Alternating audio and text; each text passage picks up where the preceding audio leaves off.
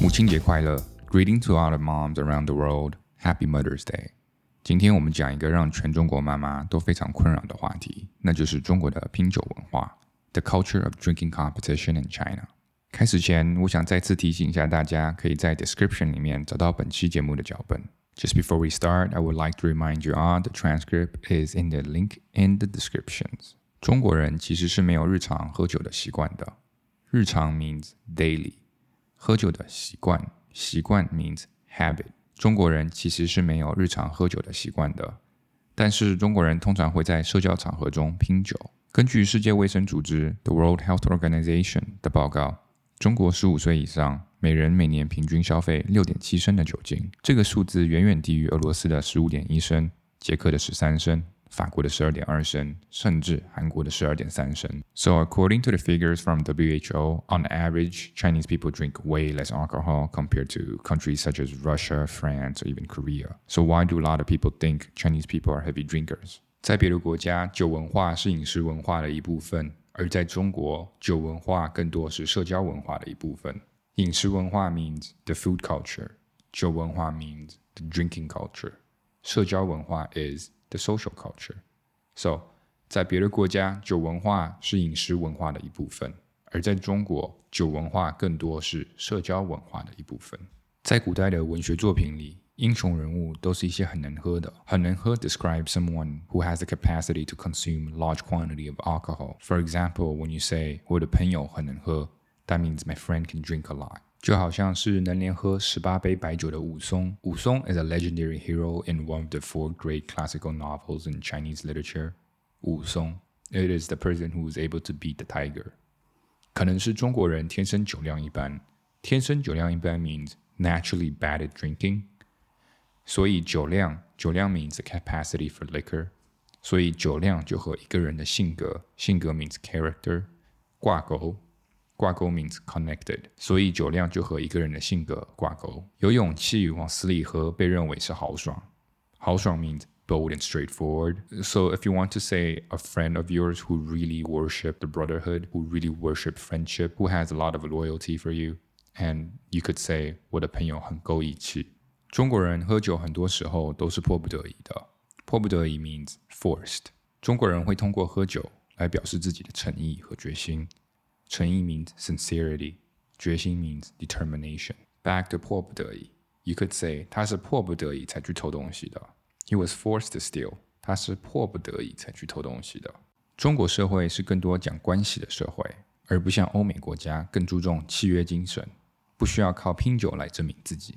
So, for a quick sum up, instead of um, respecting guidelines and contracts in business in Western societies, Business in Chinese society emphasize a lot on personal relationship. By personal relationship, it's probably something that a lot of you have heard before. It's called guanxi.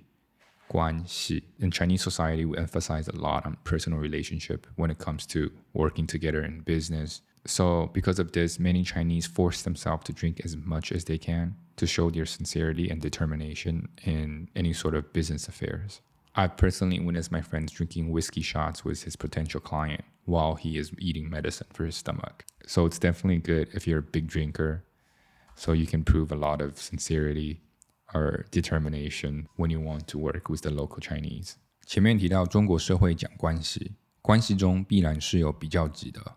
比较级 means seniority levels，如长辈与晚辈。between old and young generation，甲方与乙方 between party A and party B，领导与下属 between leaders and subordinates，等等等等 means etc. 等级越明显的地方，拼酒文化就越旺盛。Drinking competition take part more often at social events where the seniority levels are very obvious。比如中国政府官员和军队都是喝酒的佼佼者。佼佼者 used to describe an outstanding individual。for instance, Chinese governors and soldiers are usually outstanding drinkers. 他们都是喝酒的佼佼者。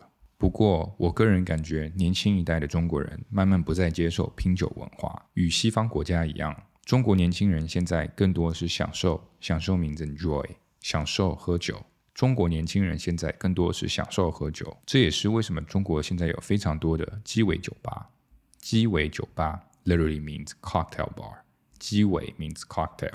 and 酒吧 means bar，这也是为什么中国现在有非常多的鸡尾酒吧。这点也可以体现在于不同年龄层的聚会。当我与年龄相仿，年龄相仿 means similar age with me。当我与我年龄相仿的年轻人，二十到三十五岁之间的，大家通常是为了品尝，品尝 means tasting。大家通常是为了品尝酒和享受与朋友喝酒的聊天的过程。因为中国年轻人也更多的提倡，提倡 means advocate。因为中国的年轻人也更多的提倡一个人人平等的关系，所以基本没有拼酒的现象。不过，当我与年长一些的人吃饭，通常还是会有许多传统的敬酒环节。敬酒环节 means toasting routine。敬酒环节，比如最经典的打通关，就是你需要一次性与在座的每一位都喝一杯。如果你觉得这听起来还好的话，可以试想一下，与在座的每一位都来一次打通关，那就代表着你需要与在座的每一个人都来一个 shot，都喝一次。So I think it's very important for me to explain 打通关 in English. 打通关 is a toasting routine where you have to drink a shot with each individual at the event. Most likely, you'll be drinking 7 to 10 shots at once because usually at a round table there are 7 to 10 people. And sometimes, let's say the person who you're toasting is older than you, then you might need to drink extra shots to express your sincerity. 我可以说，我们绝对不是喝最多酒的民族，但是绝对是很敢喝的一群人。 All in all, we are definitely not the ones who drink the most liquors, but we are most likely one of the boldest group of drinkers. 最后，我再提醒一下大家，如果有需要的话，本期节目的脚本在链接里。如果想支持我这期节目的，也可以通过 Patreon 订阅。往常都是祝大家有个美好的一天。那今天聊到了酒，那今天就祝大家身体健康。下期见，See you next time。